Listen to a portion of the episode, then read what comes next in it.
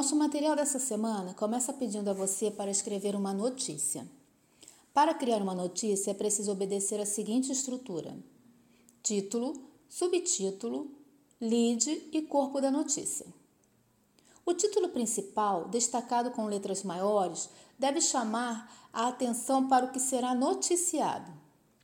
O subtítulo surge depois do título e auxilia no entendimento do título principal. O lead é o primeiro parágrafo do texto jornalístico e deve responder as seguintes perguntas: quem, o que, quando, onde. O corpo da notícia é a parte onde estão contidas todas as demais informações. Então, entendeu? Agora pense em algo bem especial para noticiar e mãos à obra. Agora preste atenção numa crônica que eu vou ler para você, chamada O Cupim, do escritor e jornalista carioca Sérgio Porto, que ficou conhecido pelo pseudônimo de Stanislau Ponte Preta. Perceba que o narrador parte de um fato comum, cotidiano, o simples voo de um cupinzinho. Você deve observar ainda que o narrador está em primeira pessoa.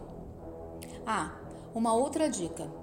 Se houver alguma palavra que você ainda não conheça no texto, como espiral, imperceptível, consulte o dicionário.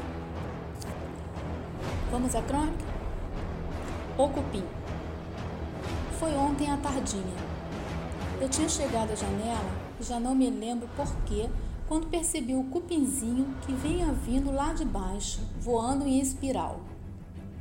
Passou rente ao meu ombro e entrou pela sala, em busca de luz. Era o primeiro aviso de que dias melhores virão. Nos meus tempos de colegial, quando esses bichinhos apareciam, bichinhos que nós chamávamos de formiguinhas de Natal, Didi costumava dizer: Lá vem o verão. E vinha mesmo. O verão e, consequentemente, as férias, a praia, os dias azuis, o bairro mais alegre. Desde então, sempre que os cupins entram pela janela e se põem a voltear na luz, por mais distraído que esteja, uma leve, uma quase imperceptível alegria me apanha, como a lembrança de uma coisa boa que a memória nos traz e logo volta a tomar, sem nos dar tempo de perceber o que era bom afinal.